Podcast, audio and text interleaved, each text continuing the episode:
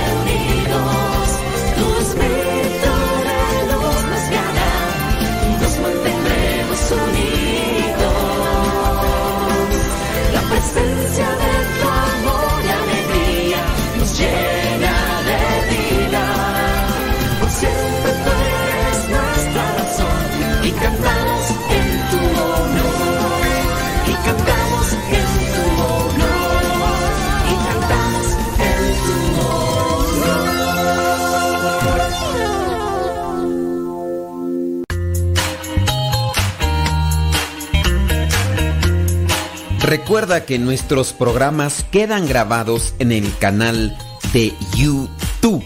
El canal se llama Modesto Radio. Ahora, que si tú trabajas en una estación de radio y quieres pasar estos programas, ponte en contacto con nosotros. Te los podemos mandar ya editados para que en medio de cada bloque pongas los mensajes que tú creas convenientes. Si trabajas en una estación de radio, ponte en contacto con nosotros y te mandamos los programas que nosotros realizamos. Y si tú quieres escuchar programas pasados, entra al canal Modesto Radio. Modesto Radio en YouTube y ahí podrás escuchar los programas pasados.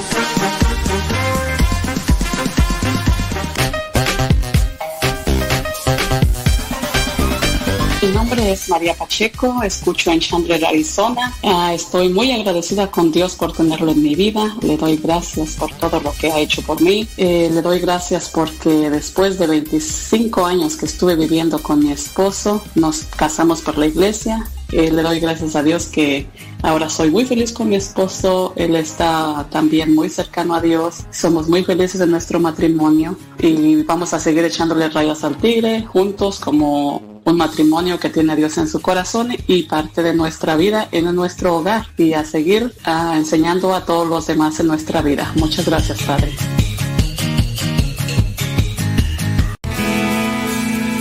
Soy de la cuadra de los buenos, de una estirpe de guerreros, de la gente del Señor. Y lucho por ganarme un día el cielo, máscara cabellera, por ganarme su perdón y lucho, lucho, ay como lucho, y tanto lucho que ahora me dicen el luchador y lucho, lucho, ay como lucho, y tanto lucho que ahora me dicen el luchador, el luchador.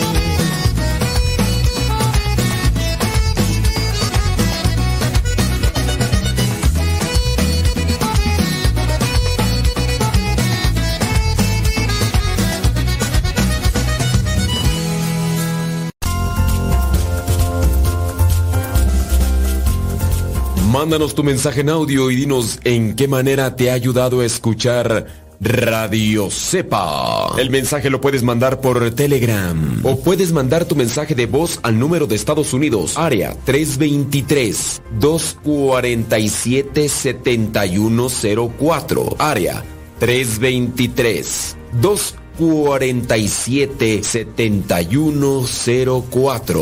¿De qué manera te ha ayudado Radio Cepa en tu vida espiritual? Mándanos tu mensaje en audio.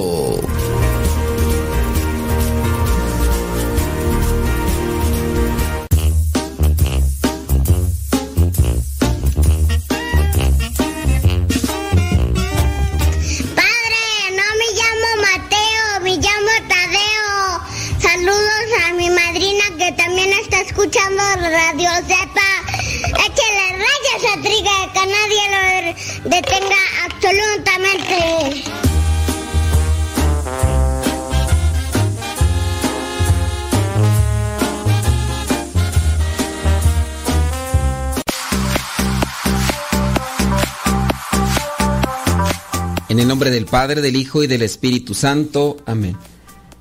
Te agradecemos, Señor, por la oportunidad que nos das nuevamente para estar ante este micrófono. Bendito y alabado seas, Señor, por todo lo que realizas en nuestras vidas. Te pedimos que derrames a bendición abundante sobre las personas que nos van a escuchar. A nosotros no nos abandones, pues necesitamos luz y sabiduría para poder compartir cosas que ayuden, que nos sean de provecho para alcanzar la vida eterna. Te pedimos por todas las personas que nos escuchan y que están enfermos, que están pasando por una situación difícil. Te pedimos por todas aquellas personas que de una u otra manera eh, piden que hagamos oración por ellos.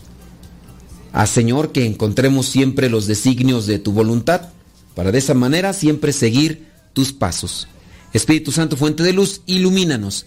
Espíritu Santo, fuente de luz, llénanos de tu amor. En el nombre del Padre, del Hijo y del Espíritu Santo. Amén. Pues, ¿qué quieres que te diga? Pues que Dios te bendiga. Sí. Vamos a ponerle enjundia a esto. Recuerden mandarnos sus comentarios, sus, eh, sí, sus situaciones de vida para irlas nosotros reflexionando, que podamos también incluso por medio de esas preguntas que ustedes a veces tienen, ir sacando una, una reflexión para nosotros o para los que ya ahí nos están escuchando. ¿Cómo la ven desde ahí? ¿Cómo les quedó el ojo? ¿Tirante o flojo? Por acá tengo una situación, hay preguntas y todo eso demás. Nada más déjenme ver porque por aquí estoy revisando una cuestión. Brinco para acá, brinco para allá. Ándele, este sí sabe. Listo, acá listo, brinco acá, brinque veras. Ti, ti, ti, tiri. Me acordé una canción, entonces que estoy acá moviendo. Espérame, déjame nomás aquí acomodar esta chiva. Y ya comenzamos con lo que tenemos que comenzar. Bli, bli, bli, bli, Ok, ya, listo. Ahora sí, vámonos para acá donde dice... Saludos, padre. Quería preguntar, quería, entonces ya no. Dice, cuando un hijo le desea la muerte a su madre y su madre pide que Dios lo perdone y lo llene de bendiciones, también cuando una persona se quita la vida, ¿qué pasa con su alma y su cuerpo? A ver, aquí no le entiendo muy bien una cosa con otra. Eh, ¿qué, Solo quería preguntar, cuando un hijo le desea la muerte a su madre, hay veces que se hacen este tipo de insinuaciones porque no hay conciencia, ¿no? A mí se me ha tocado escuchar de jovencitos adolescentes en, digamos que en la mayoría de veces, lo he escuchado como unas cuatro veces, cuando los adolescentes platican sobre eso, que por qué les viene a la mente eso, ¿no? Pero es porque están dominados por el enojo. Y al estar dominados por el enojo, no controlan sus pensamientos. Entonces los pensamientos son así. Ese tipo de pensamiento que tiende a a desear lo peor. Y pues es algo que también debemos nosotros conocer para controlar. Mm. Y yo, de los que recuerdo como son adolescentes, por eso es que se coloca un estándar general en la vida de los seres humanos para decir ya son mayores de edad. Pareciera ser que a, a, los 21 años de edad o a los 18 ya más o menos tienen la conciencia acomodada. A mí me ha tocado escuchar de estos muchachitos que sí, entre 14, 13 años. Yo no sé, por ejemplo, acá dices tú que cuando un hijo le desea la muerte a su madre, preguntaría yo, ¿cuántos años tiene este muchachito? Si me pudieras decir. Y si me dices, pues a lo mejor ahí podríamos encontrar una cuestión. Eh, después dice, y su madre pide que Dios lo perdone. Bueno, pues es que cuando ya hace falta el respeto en las familias, cuando comienzan a levantarse la voz, cuando comienzan a ofenderse, van a darse este tipo de cosas y otras más, incluso golpes. Ya cuando hay una insinuación de este tipo, sin duda también vendrá también los golpes y otro tipo de agresiones. Hemos sabido, por ejemplo, el caso de algunas personas que buscan la firma de documentos de la mamá y después la sacan de su casa. Por lo menos dos casos que salieron en las noticias en diferentes estados de la República, más o menos así eh, contemporáneos, no contemporáneos, sino más bien consecutivos. Eh, pasó en este lugar y a la semana, a los 15 días, pasó en otro lugar, donde un video que se hacía viral en los dos casos, de una señora llorando en la banqueta de, de una calle y sufriendo ahí, y llegaban y le preguntaban, ya ves que ahorita muchos toman el papel de ser reporteros de este tipo de injusticias, y utilizan sus celulares para hacer reportes. Después suben estos videos y se hacen virales. Bueno, así sucedía en este caso que encontraban a una señora que estaba eh, llorando en, en, la banqueta, en la acera, y le preguntaban qué era lo que le había pasado y pues decía que su hijo había llegado con una orden judicial para que desalojara la casa porque estaba invadiendo propiedad privada y llevaba los documentos. Y pues en algunos en estos dos casos Resulta que el hijo había hecho que firmara con engaños la mamá esos documentos con los cuales pues se aprovechó del, terreno. Yo no sé ahí cómo procede jurídicamente, pero pues sí son sin duda injusticias porque hubo engaño y, y habían sacado a las mamás, ah, pues ya abuelitas, ¿no? Porque los habían sacado de esta casa.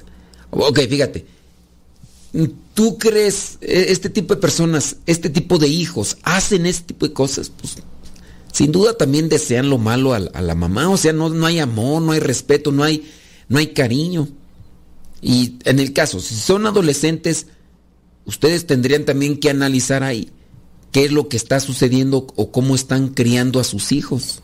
Si ya hay una manifestación así clara. Ahora, si tú me preguntas, ¿qué puede pasar con ese hijo? Pues yo a ciencia cierta no te puedo decir qué puede pasar, pero que hay una consecuencia grave en esta vida o en la otra, sin duda. Hay una repercusión. Ahora, la otra que yo entiendo es, dice, una persona que se quita la vida, que qué pasa? Pues si la persona le dio la espalda a Dios, eh, la, persona recibirá también un, un juicio. En el caso de las personas que se quitan la vida, no en todas viene una consecuencia idéntica, porque hay personas que se vienen a quitar la vida, pero están bajo una enfermedad, o sea, están más bien, tienen una enfermedad que les lleva a este tipo de desesperación, este tipo de depresión, este tipo de, de impulso arrebatado o de, de, de, mal, de mal toma de decisión. Entonces no podemos decir todos van para allá, no. Si es atentar contra la vida, la vida es sagrada, ya sea que la quites o que te la quites tú, hay consecuencia. Y Dios también igual o castigará o también hará efectiva su misericordia, pero no podemos decir con todos va a suceder esto, porque pues cada caso se va a juzgar en lo particular y ahí sí cada quien tendrá que pues hacer frente a sus consecuencias de sus actos. Pero analicen, yo pienso que muchos de cuando estamos en la etapa de la adolescencia, cuando nos dan las indicaciones los papás, nos desesperamos. Entonces, no solamente les prohíban a sus hijos, no solamente les prohíban, sino que denles explicaciones el por qué muchas cosas ustedes no les dan permiso. A ver, ¿por qué no me das permiso de esto? ¿Por qué no me das permiso de aquello? Explíquenles, mira, hijo, no te doy permiso por esto y esto y esta situación. Porque si pasa esto, después pasa el otro o, pasa aquello. Habrá cosas que podrán explicarlas y a lo mejor ellos no lo entienden, pero más vale una explicación de el por qué la prohibición y el por qué también se dará y, cuál sería la consecuencia de eso, para que lo asimilen y que no, no solamente lo vean como, e incluso hasta como un cierto tipo de rechazo. Cuando ustedes les dicen a sus hijos, no te voy a dar permiso de hacer esto, ellos lo podrían malinterpretar como una forma de rechazo. Mi mamá no me quiere o mi papá no me quiere y, y entonces comienza entonces el, conflicto, y, comienza el enojo, el odio y de ahí pues van a empezar este tipo de sentimientos o pensamientos malos de, de desear. Y hay personas que pueden también padecer un cierto tipo de enfermedad que con base a estos sentimientos la cosa puede así eh, explotar, o sea, dispararse a una situación. Apenas que sucedió aquí en México, ¿no? Donde un muchacho sufría de una enfermedad psicológica y, y resulta que mató a lo que era su novia, a los papás de su novia y a los otros hijos solamente para agarrar una cantidad de dinero que había recibido de una tanda y luego él se quitó la vida y pues ya se dieron cuenta que el muchacho padecía de enfermedad. Pausa, vámonos, ya regresamos.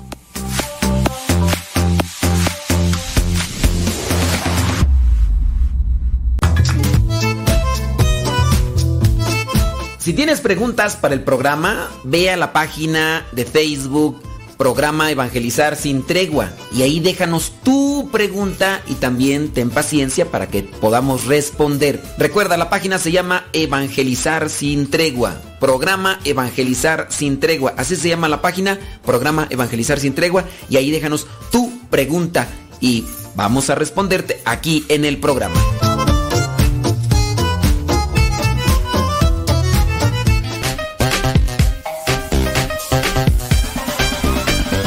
Hola Padre, soy, mi nombre es Juana Ramírez de Nazario. Este, bendiciones, muchas gracias por su programa. Sí, Padre Modesto, mi nombre es Juan Carranza. Me gusta su programa, lo que siga al aire. Gracias y échale ganas. Y como dice, seguir echando rayas al tigre, Padre.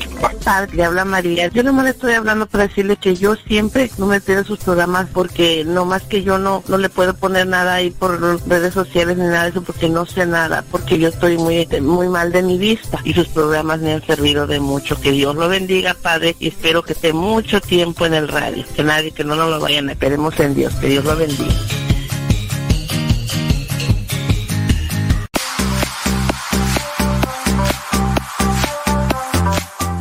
Yo, hablando de los crianza de los muchachos, puedo pensar que a veces son descuidos. Los papás no es que busquen crear ese tipo de sentimientos o emociones en sus hijos, sino que son más bien descuidos, a lo mejor hasta dentro de el quererles dar lo mejor, piensan que lo que es lo mejor y a lo mejor se equivocan en la en la elección en la elección de pensar qué es lo mejor para ellos. Y por eso es que descuidan una situación, por querer atender otra que en realidad no tiene una importancia como tal. Ojalá y ustedes busquen siempre el consejo, e igual que lo platiquen en los dos. El problema es verdad cuando no hay ni comunicación ni hay coordinación entre ustedes como pareja. Ahí sí, ni cómo hacerle. Vámonos a otra pregunta. Pregunta, dice, para ir a las para ir a las indulgencias para personas que ya fallecieron, también tengo que confesarme cada vez que vaya o nada más cuando vaya para quíteme para mí, quíteme esa duda. Ay, Dios mío, no puedo. Ay, Dios mío santo, es que alas.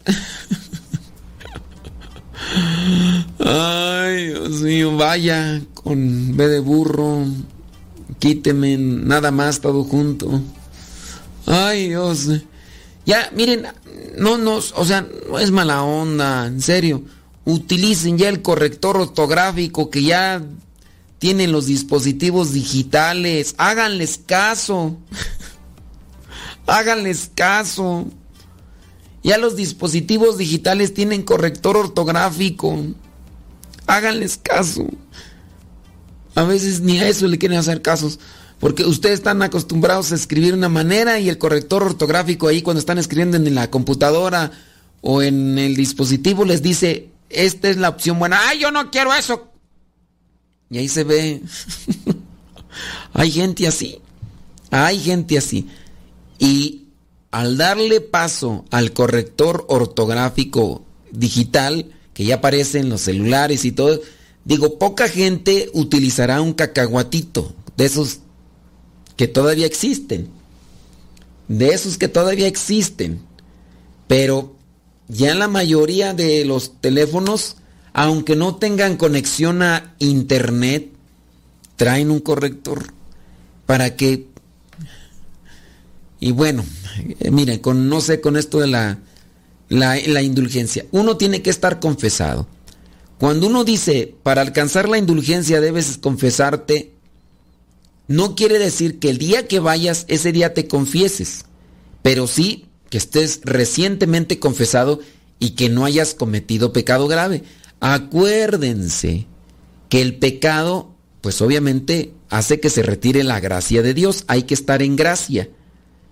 Pero no puede ser posible que después de un año sin confesarte te atrevas a decir, pues yo todavía sigo en gracia, ¿eh? Sí, yo no peco, no, yo no. La confesión de pecados incluso pecados, eh, ¿cómo se llaman? ¿Cómo se llaman? ¿Cómo se llaman? Pecados de omisión. Hay muchos pecados. Hace poquito yo platicaba aquí con un señor que, pues me quería presentar como una vida inmaculada. Dijo, padre, yo nomás vengo a confesarme. Y, empezamos a platicar y encontramos, pues, pues pecados. Encontramos los pecados y, y le digo, ahí está, y tú decías que no tenías pecados. Tú decías que no tenías pecados. Dice, no, es que sí nos hace falta de vez en cuando que nos digan y que nos orienten. Bueno, pues yo te hago esa orientación. Trata de, ir acomodando las cosas, ¿verdad? Para con relación a eso. Ahora, sobre la indulgencia, puede ser que tengas una semana que te confesaste y puede ser que no hayas cometido muchos pecados y si cometiste algunos pecados veniales, Ten presente que con el credo, con el acto de contrición, se pueden borrar los pecados veniales. Ahorita no me voy a poner a explicar todo lo que es la distinción de pecados veniales y pecados graves o mortales, pero sí en su caso, esto. No, no, no necesariamente, no exclusivamente es de que hoy voy por la indulgencia, hoy tengo que confesarme, porque si no, no vale, no. Confesado recientemente. Yo digo, una semana, hace unos 15 días a lo mejor, pero que no hayas cometido pecados graves o mortales. Y si cometiste algunos pecados veniales, bueno, pues haz un acto de contrición y reza el credo para que esos pecados veniales, todos los, cuando participamos de misa hasta entre semana, acuérdense que por eso se hace el acto de contrición en la misa, para borrarnos de esos pecados veniales y poder estar en gracia y que aproveche el sacramento de la comunión. Pero pues si tú eres de esos, de esos que traen atole en las venas, que llegan siempre tarde, pues nomás no, ¿verdad? Bueno, este, mm, ahí está entonces la esa pregunta. Déjame ver acá otra. Entonces no necesariamente es el día que vayas a la indulgencia, con que estés confesado. Muy bien. Dice, la razón por este mensaje es para preguntarle que si no es ninguna molestia, de favor, puede tocar el tema del, de, del velo que las mujeres usan durante la misa y adoración. ¿El por qué lo usan? Pues es un signo de piedad, es un signo de mm, devoción, es un signo también de, mm, de recato. En la Biblia se menciona algo, no es una cuestión litúrgica. Son formas, así como también la vestimenta da a conocer un decoro, también el velo o sevillana, como le conocen algunos, pues es una forma de, de presentar disponibilidad y decoro para participar de la Santa Misa o de la adoración. ¿Y por qué las mujeres lo dejaron de usar? Ahí sí pregúnteles a las que lo dejaron de usar. O sea, yo no puedo decir que se les impuso o se les dijo, ya no lo usen. No. Las modas. Las modas. Hay señoras en el rancho que no usan el velo porque pareciera ser que hasta como que es un lujo, ¿no? Para algunas, porque se compran de una tela especial y pareciera ser que no. En el rancho, fíjense las señoras, en el rancho, yo soy de rancho, con mi caballo Pancho. Yo soy de rancho y allá no llevan sevillana. Las señoras se ponen su rebozo y tú las ves en la misa, pero con su rebozo. Ese rebozo típico que traen las señoras y que lo traen para todas partes. Así, que van a ir al mercado, llevan su rebozo se envuelven en su rebozo, lo traen aquí, incluso hasta les sirve para amarrar cosas, ¿no? Traen su rebozo las señoras, a pareciera ser que es como el sombrero para el Señor. Ah, también se cubren del sol, van a misa, se cubren del sol. Entonces, no, no quiere decir que dejaron de usar el velo. Muchas señoras en el rancho utilizan el rebozo. No es exclusivamente, ay, este velo, el que típico, ¿no? De la sevillana, un cierto tipo así como de tela eh, con orificios y, con cierto tipo de adornos, no. El, el asila. Entonces yo sí he visto que, que, lo usan en el rancho. En la ciudad yo no tengo experiencia de ir a las ciudades y ya tengo de mi ordenación sacerdotal aquí me le he pasado más, más tiempo aquí encerrado en este cucurucho donde estoy y aquí atendiendo las misas aquí que están en la capilla. Pero no te puedo decir yo que si lo dejaron de usar porque pues yo no salgo. Eh, Dice, ¿por qué las mujeres lo dejaron de usar? Como te digo, pregúntales allá a las mujeres. Si es algo sagrado, no, no es algo sagrado. Eh, bueno, y si es que es sagrado, que te digo que no es sagrado, ¿hay algún cierto significado de, colores? No, no es sagrado. No, aquí no tiene que ver nada los colores. Los colores los escoge la gente que algunas lo utilizan blanco, otros gris, otros negro. No es, no es sagrado. Solamente las vestimentas sagradas las utiliza el sacerdote. La, los laicos como tal no. He escuchado que el blanco es para las solteras. No, eso es ya pura interpretación de la gente. Eso ya es acomodo de la gente en, la interpretación que les quiere dar. Eh, y el negro es para las viudas. Esta es una interpretación que cada quien le puede dar. ¿Qué recomienda? Yo, haz lo que tú quieras, pues. Como te sientes a gusto, pues sí, pues. Es que miren, yo allí sí ya no estoy de acuerdo. Cuando ustedes puedes, pues piden con un consejo, yo les digo es libre. O si quiere utilizar el velo eh, de color o de, color, yo nomás te diría que sea un color austero. Porque sí, pues vas a llevar tu velo, pero va a ser un color rosa, un color fuchsia pues toda la gente va a decir, bueno, este payaso aquí qué, o esta payasa aquí qué. Pues no, pues si es para ir a misa, entonces voy a utilizar un color discreto. No sé, un negro, gris o algo. Pues ¿cómo voy a, poner un fuchsia? Entonces, yo lo único que te recomiendo es ve con decoro a la Santa Misa. Si te quieres poner el velo, te quieres poner la sevillana, póntela. Pero, pues si no, qué color, qué no color. Al rato vas a decir de qué tamaño, porque si me lo pongo de un tanto va a ser que no sé qué, que no sé cuánto. ¿Cuánto tengo que ponerme a la cintura, al, hombro? ¿Cuánto tiempo? Oye, hay veces que ustedes sí ya, digo, exageran y a veces. ¿Qué me recomienda, usarlo o no usarlo? Dice, eh, ante todo, muchas gracias, Padre, por leer mi mensaje.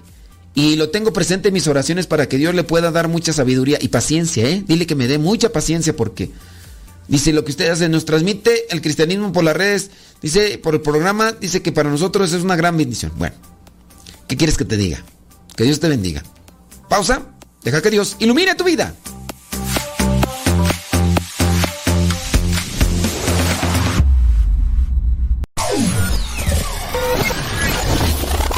Quieres volver a escuchar los programas del Padre Modesto, búscalo en tu página favorita de podcast, Spotify, iTunes, Google Podcast y otros más. Busca los programas en, el, canal, Modesto, Radio. En el canal Modesto Radio.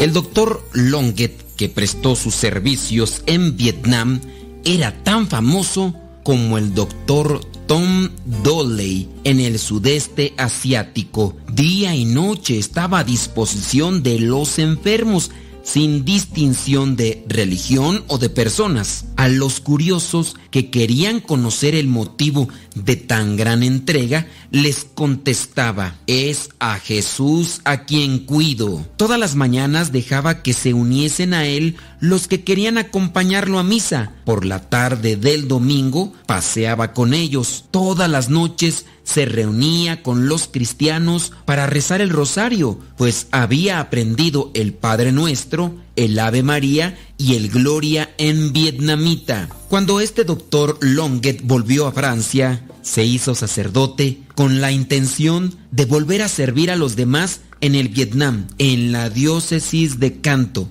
Dios se conformó con su intención. Murió poco tiempo después de su ordenación. Si cada uno barre delante de su puerta, pronto estará limpio todo el pueblo. Trasponiendo este aforismo, podríamos decir, si cada uno de nosotros se santificase cumpliendo con su deber, ¿qué sociedad tan perfecta tendríamos? Decía el cardenal Bantuán, si no vives minuto a minuto estrechamente unido a la voluntad de Dios, no llegarás al final de tu viaje por el camino de la esperanza, pues tu labor te parecerá mediocre, insignificante y monótona.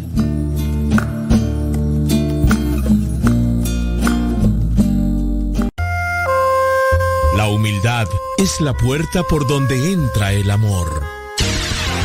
Escuchas Radio Cepa.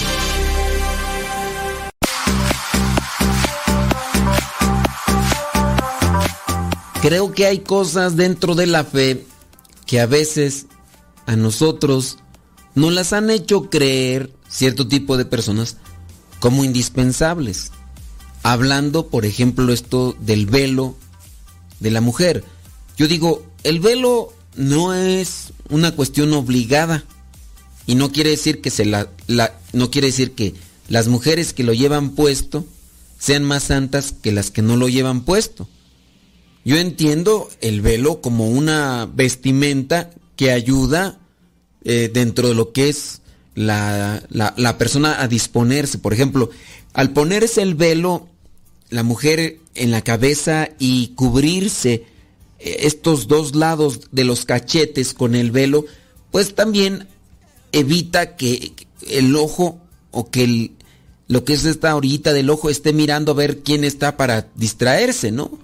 Pues tiene, tiene sus beneficios. Pero así como que, ¿por qué es sagrado me lo pongo? ¿Que no es sagrado? Pues no.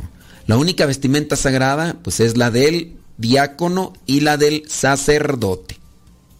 Preguntas, mándenos sus preguntas, mándenos sus comentarios. Es que mire, si ustedes nos mandan preguntas, ustedes ya saben cómo les va a ir. Así que, anímese. Si, si usted dice, no, es que eh, me maltrata, nah, pues, échele, no le, no le saque al parche, no le saque al parche. Le escribo por lo siguiente. Yo soy ministro extraordinario de la Sagrada Comunión y me sucedió lo siguiente, que durante la misa dominical yo comulgué como siempre Después fui a visitar a unos enfermos. Hice la liturgia de la comunión que les hago siempre.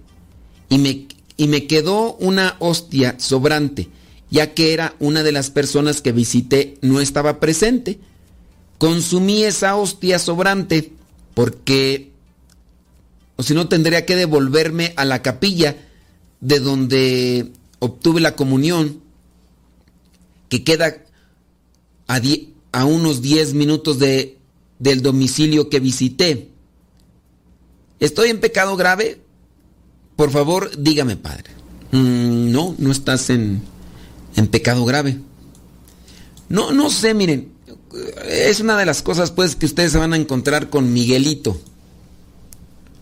Yo les doy respuesta a sus preguntas, pero no me voy a quedar contento yo con solamente decirles sí o no. Sino yo también les voy a hacer un tipo de sacudida y zamarreada que a muchos no les gusta y que por eso no, ya no escuchan el programa. Porque piensan que los estoy maltratando o que los estoy eh, humillando o que los... Pero no, esa es la interpretación que ustedes dan. Pero, a ver, nosotros debemos de utilizar también el sentido común.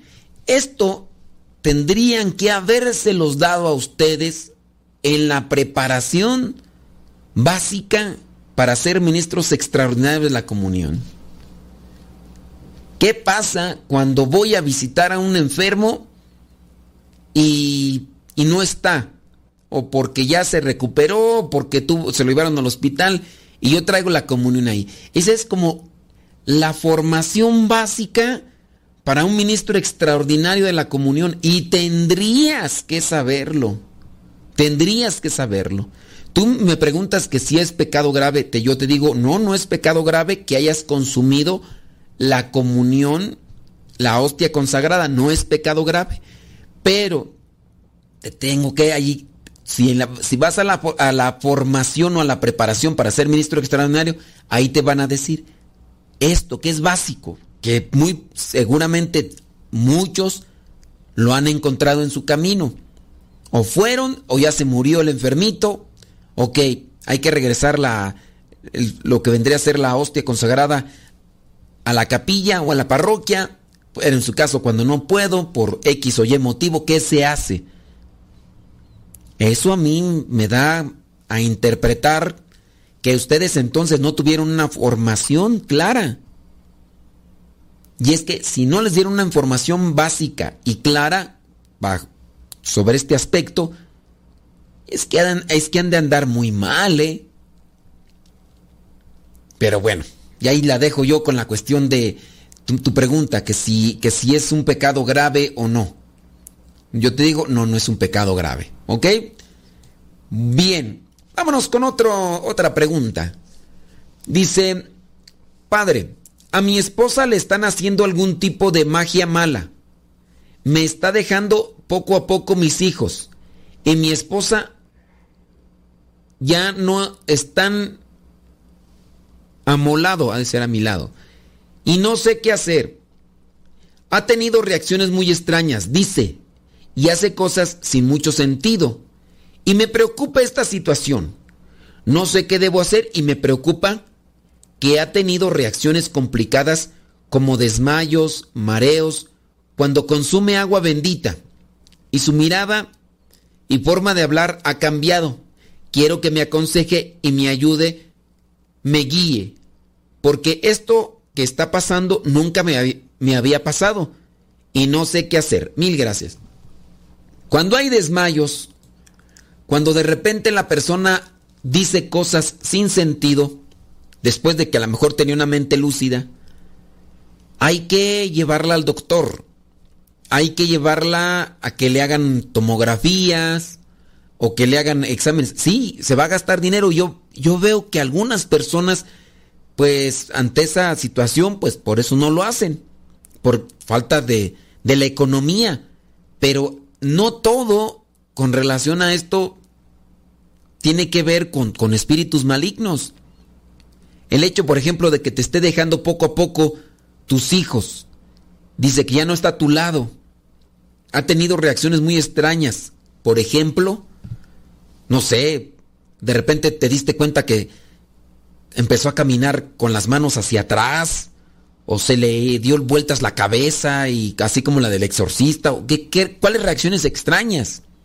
Se eh, eh, comenzó a caminar sobre la pared o, con una fuerza descomunal tumbó un carro, tumbó la casa. qué cosas extrañas? Porque a veces igual puede ser una enfermedad una enfermedad psicológica, mental. Hay enfermedades que se van presentando también ya en la medida en que más grande se hace la persona. Enfermedades como podría ser, no sé, el, al principios de Alzheimer, podría ser, o esquizofrenia, ¿no? Una de las más clásicas que, se encuentran en las enfermedades que, que se manifiestan. Y ahí habrá más, ya los psicólogos y psiquiatras sabrán de más enfermedades de ese tipo que pues hacen que una persona tenga reacciones diferentes. Y también igual, pues hay personas que, que les afectan, no han sido personas maduras. Mira, por ejemplo, ahorita que me platicas esto de que una señora que... ¿Cómo entender el caso de una señora? El señor me lo platicó, no, me platicó esta situación. La esposa, después de estar, ¿qué? 15 años, 16 años, casada la señora, bien, está bien casada la señora, y de repente deja al esposo y comienza a andar con diferentes hombres para tener eh, así encuentros sexuales.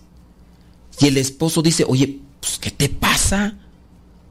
Empieza a vestirse la mujer eh, muy provocadora y ahora resulta que, que anda con algunos hombres solamente por cuestiones sexuales.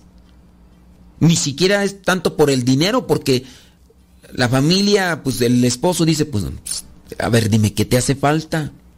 El esposo trabaja bien, gana, pues bien, o sea, dentro de lo que se vendría a ser lo básico, no le hace falta. Pero a esta mujer le gusta ahora andar en ambientes de borrachera, con los hombres arriba de su camioneta, anda con uno y anda con otra, con otro. Y ahora ya está, incluso se llevó a la hermana y andan en ese tipo. Ahora, le, incluso le dijo esta señora al esposo que se olvidara de ella. Que le dijo, yo no soy una mocha. Vete a buscar una santurrona de esas como tú, le dijo la señora a él, vete a buscar una santurrona como tú allá a la iglesia. Yo no soy contenta ni soy feliz así como tú quieres que tú sea. Que tú seas. Que, que tú seas. No, que tú... Sí. Que ella sea, pues. Porque él, pues él, el Señor, pues dentro de lo que cabe, buena gente, de misa los domingos, oración y todo. Y pareciera ser que la señora pues se cansó, se fastidió y dejó al viejo con los hijos. Y ahora esa mujer pues en las noches se va por aquí, por allá, con los diferentes viejos que conocen esos tugurios. Y también se lleva a su hermana, entonces van las dos. Y, y ahí tú podrías decir, bueno, pues que le hicieron una brujería a esta, a esta señora, o, o por qué está actuando de esa manera. No, pues ahí lo que entendemos, hay un desorden emocional, un desorden psicológico, un desorden afectivo. Y ya entonces, escuchando más sobre esa situación, te das cuenta que la señora pues como que estuvo aguantándose, reprimiéndose un tiempo mientras estaba casada, porque pues, quería darle, pero ella ya tenía un caminito así por esos senderos y pensó en asentar cabeza, pero pues simplemente no se aguantó. No todo tiene que ver con brujería, hay que analizar por ahí otras cuestiones más. Vamos a pausa, deja que Dios ilumine tu vida.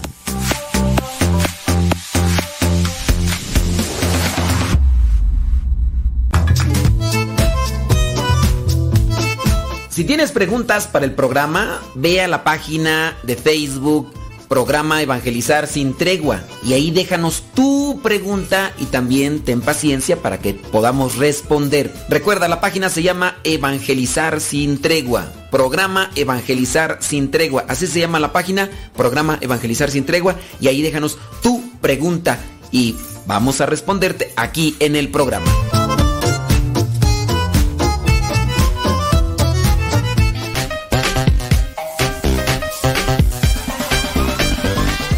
Nombre es Araceli Almaraz Moreno. Soy de Puebla de Los Ángeles, México. Busqué sus programas y descubrí que pertenecían a Radio Cepa. Así que ahora también me aficioné a Radio Cepa y los escucho a los dos. Yo soy Guillermina Hernández. Yo lo escucho como hace cinco años y lo escuché en una estación de Los Ángeles, California. Yo desde que lo escuché me gustó su manera de predicar porque me hacía reír mucho. A mí me, a mí me gusta escuchar Radio Cepa porque me alegra el día y la verdad, desde que lo escucho, mi carácter y mi manera de ver la vida ha cambiado mucho. Dios les bendiga.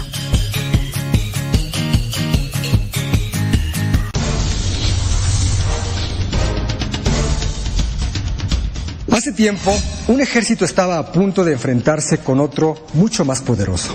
Los soldados tenían miedo, sabían que iban a perder. La noche antes de la batalla llegó al lugar un gran adivino. Los soldados se reunieron alrededor de él. Les dijo, ustedes ganarán mañana, solo unos cuantos morirán, pero lo harán como héroes, luchando con valor. El pueblo los honrará y sus familias recibirán premios del rey. La gran mayoría, sin embargo, no morirá. Regresarán victoriosos y celebrarán felices de haber participado en esa gran batalla. Al día siguiente, los soldados del pequeño ejército se fueron a la guerra y lucharon con gran valor hasta el último momento. Muy pocos murieron, casi todos volvieron victoriosos, tal como les fue anunciado. Lo increíble de la historia es que el gran adivino era en realidad un charlatán pagado por el rey. Todo fue inventado, pero la fe y la expectativa de lo bueno hizo que los soldados pelearan de forma diferente. Llevaron la confianza del éxito en su rostro y la seguridad de que vivos o muertos llegarían a ser héroes. Así funciona la vida. Por ejemplo, cásate creyendo que tu matrimonio puede fracasar y fracasará sin duda. Asiste a un concurso, a un examen o a una presentación creyendo que harás el ridículo y harás el ridículo. Piensa que fallarás y fallarás, no hay duda. Tus creencias se anticipan a los hechos con asombrosa exactitud. Cree, en cambio, que estás destinado a ganar y ganarás. Cree que naciste para la conquista y conquistarás tus sueños. Cree que aun si mueres en la lucha, serás recordado como un héroe que nunca se rindió. Y así sucederá. Cree que tu vida es importante y lo será. A partir de hoy, decide confiar en ti a toda costa y lucha sabiendo que mereces el éxito. Lo tendrás, pero además, tu éxito beneficiará a los que te rodean, a tu familia, a tus amigos, a tu equipo. Confía, cree que puedes ser una persona de influencia positiva y lo serás. El mundo será mejor gracias a eso. Por ti, por mí. Hagamos el bien y démosle un giro al destino.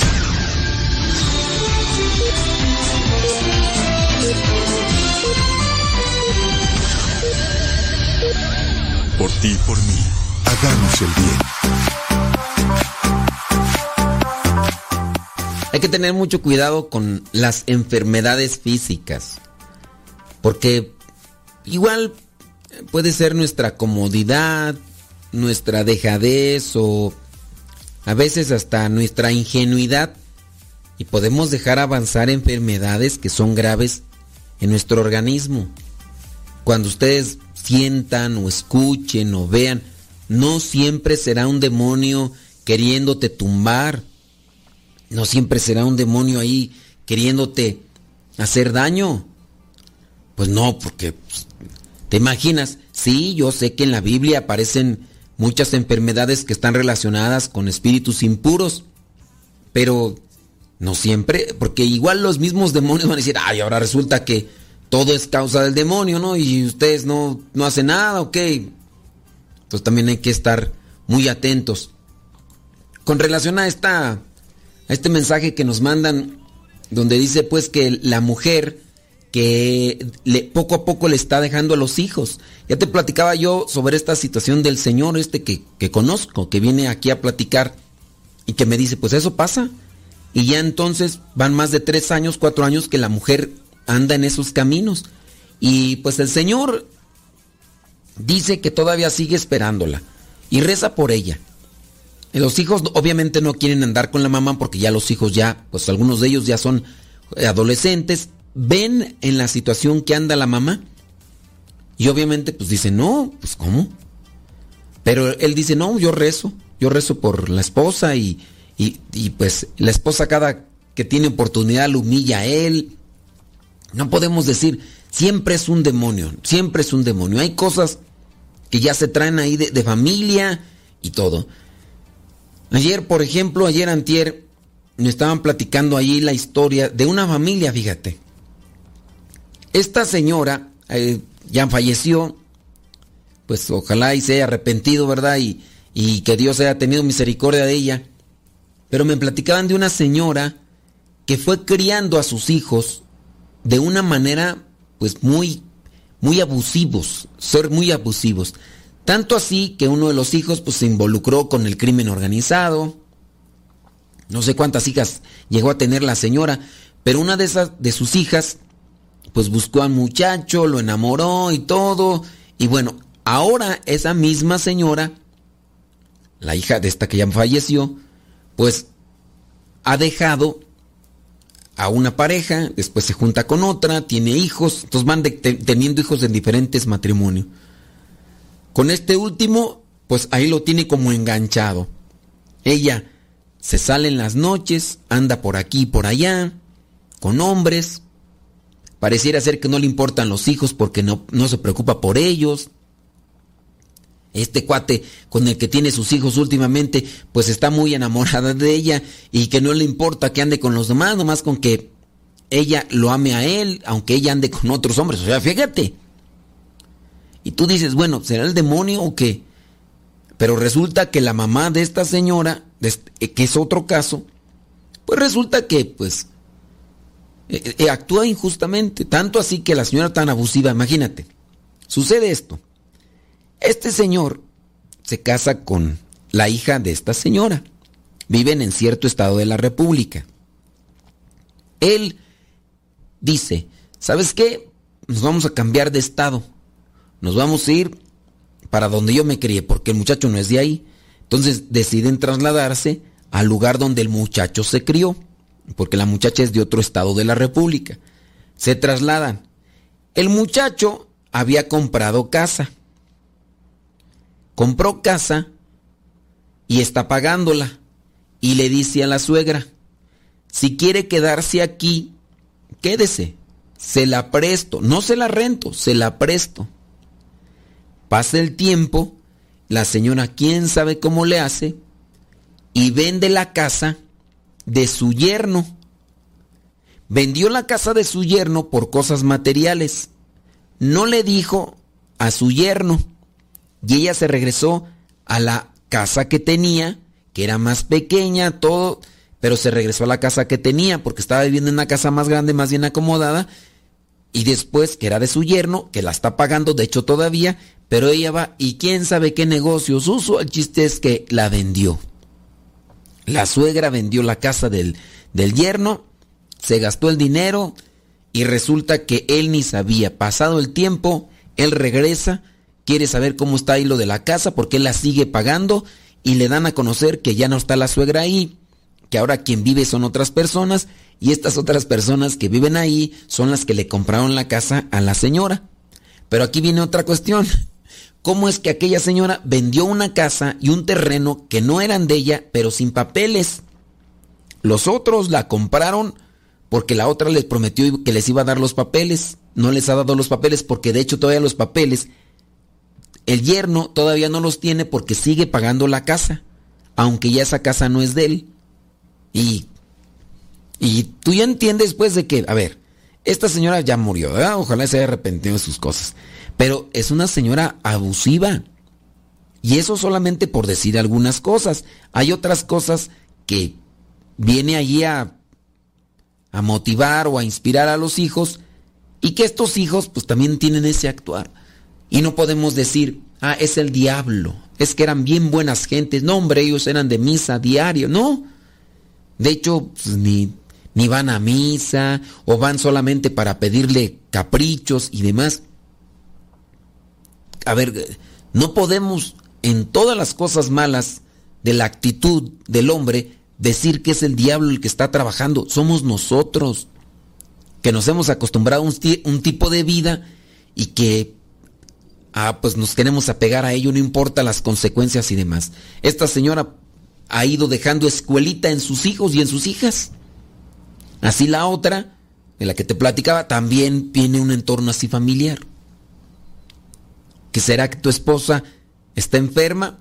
¿O será que tu esposa viene también de un círculo familiar con este tipo de características tóxicas? Puede ser, puede ser. Dice, mm, tiene reacciones muy extrañas. Dice y hace cosas sin mucho sentido. En el caso de enfermedades psicológicas, pues puede ser eso, ¿no?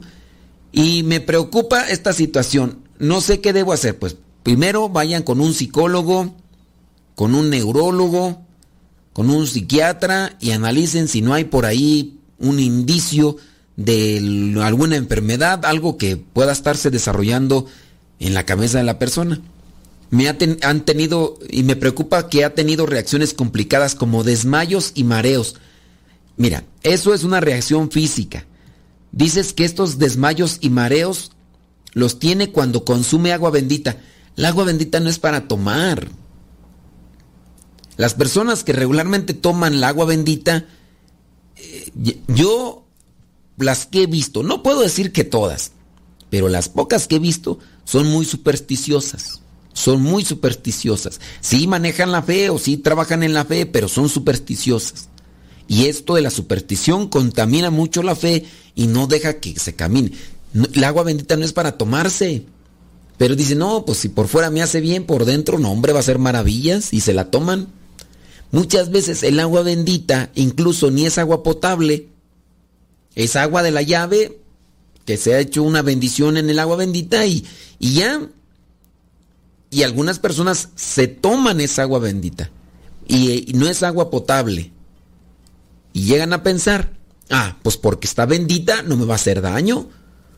De hecho, me va a hacer bien. Y así, a veces hasta yo mismo meto la mano.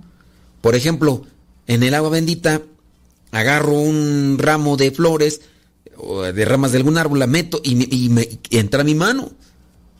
Hay veces que ya he agarrado cosas y allí van las bacterias, ahí van el polvo y te la tomas.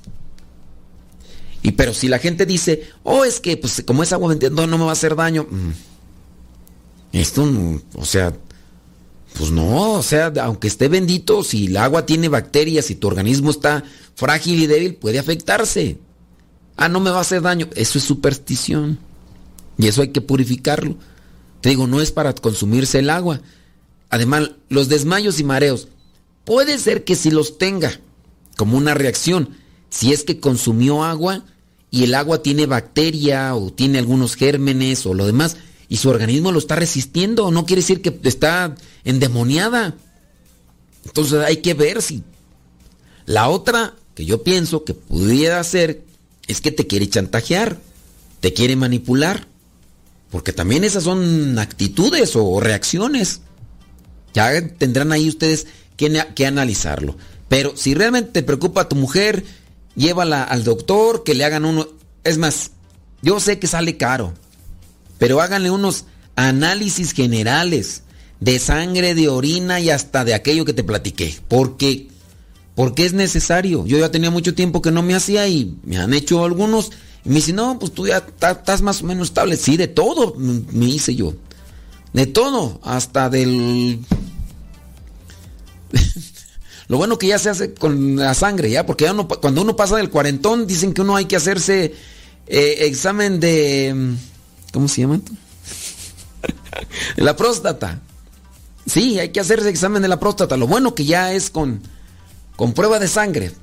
Entienda el que pueda. Dicen que antes era bochornoso y humillante, pero ya nos vamos, vámonos. Qué bueno que ya nos vamos. Que Dios les bendiga, por si muy bien, échenle muchas ganas. Se despide su servidor y amigo el Padre Modesto Lule, de los misioneros servidores de la palabra. ¡Hasta la próxima!